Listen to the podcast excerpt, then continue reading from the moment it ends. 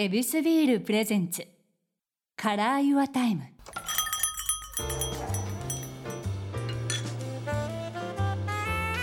目抜き通りから一本入った静かな通りに佇む一軒の店 Your Time ランチから夜の一杯まで気軽に人々が集うこの店ではそれぞれが大切にしている時間にまつわるお話を伺っています。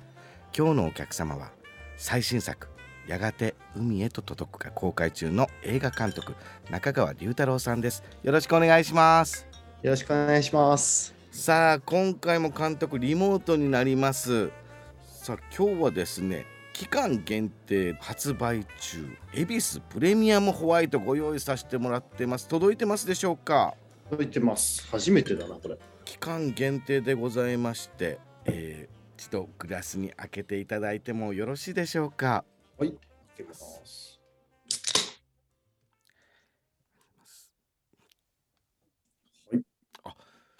あのすごい静寂に注げるタイプなんですね そうなんですよ。僕、泡との配分にこだわりがあるからね、こう、ちょっとうるさいんですよ。そうだいや ちょっとグラスもう一回見してもらってもいいですか？はいそう泡少なめ派なんですよね少なめ派なんですよ。これなんでなんですか？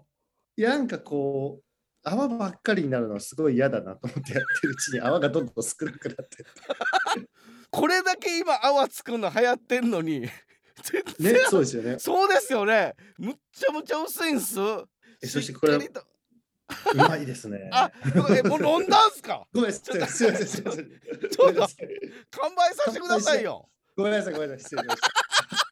そうだったので。ではすいません。えっ、と恵比寿プレミアムホワイトで乾杯。乾杯。いや、美味しいですよ、これ。よかった。どこが気に入られたとかありますか？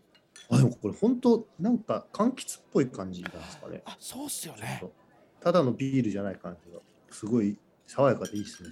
香りが特徴で爽やかめちゃめちゃ好きなところをこう捉えてくださってる嬉しいですいや、美味しいです。はいよかったですグビグビと楽しんでいただけたらと思いますえそもそもビール派でございますか？そうですね。もう一杯目からビールっていう。この飲まれる時のタイミングっていうのはまあどういった時に飲むっていうのがありますか？夕飯の時とか、本当にお酒好きなので、あんま早い時間に今日みたいに飲んでしまうと、はいいろいろ支障があるので、あの日が暮れてから飲むっていうのは決めてるんですけど。あーけど、えーそうなってくるとちょっとお酒入れて何々っていうのもうできないタイプでそうなんですよ。だからね、車も運転しないですし、あそうなんですか？そうなんですよ。どうしてもこうお酒飲みたくなることが多いから、普段からその運転しないようにしてるってことですね。えっ、と出先とかでうわ飲みたいっていう時に飲みたいからそうです、そうです。車で行かないんだそうなんですよ。めちゃめちゃ好きですやんあそうなんですねストイックにお酒好き。じゃあお家でとか、えーそこでオフの時間をするというかは終わった時にオフに向かうっていう感じのそうですね。いや気オ持ちフのためにがいいっす働いてるのも。いいっすねはあ、いやこういった意味でもそのいろんなこの監督ってじゃあどこでどういうふうにして時間を区切ってるのかという、えー中川監督の時間にまつわるお話じゃあ伺いたいと思います。え監督っていうお仕事ですけども日々えこれスケジュール管理ってこれどういった感じで立ててるんですか？結構やっぱり不規則な仕事なので、その日にち単位でもちろん違うんですけれども、あまりいいことではないんですけれども、やっぱりこう、一個の企画だけじゃないんですよね、手掛けているのが。なので、ただその同じ日の中でなかなか時間で区切るのは難しいので、うんある意味で今日はこの作品をやる日とか、明日はこの作品をやる日っていうふうに分けてる時期もあんま良くないけどありますね。あだからこそこの終わった時にオフしとかんと次に行く準備ができないんですね。そうですね、切り替えがね。はあいや、まあ皆さんのお仕事は大変だと思いやそもう僕は全然大丈夫ですけど。監督だって、まあ、構想もそうです。そして脚本撮影編集。で公開したらこういう感じでこの宣伝活動っていうのもあるわけじゃないですか。抱えてるのが半端ない。でそうなってきたらこの撮影期間ってなったらまあそれに合わせた、えースケジュールだし今ってなるともうこんなんね。だから宣伝っていう名のビールを今飲むっていうもう最高の時間になってるってことですよね。そうですね、まあ、こういう仕事ばっかならいいんですけど うん。でこうやってなってくるともう何してる時がこう奥の時間を感じるっていうのはあるんですか？あーどうですかね。やっぱあの深夜の時間に大体映画を見たり本を読んだりそのインプットの時間は大体深夜なんですけどはい。それがやっぱ結局昨日とかもそうです気づいたら朝方まで映画を見てたりとか、まあ、ニュースとかドキュメンタリーとかいろんな種類のものがあるんですけど。これはリラックスなんですか？そうですね。やっぱそれは趣味なんですよね。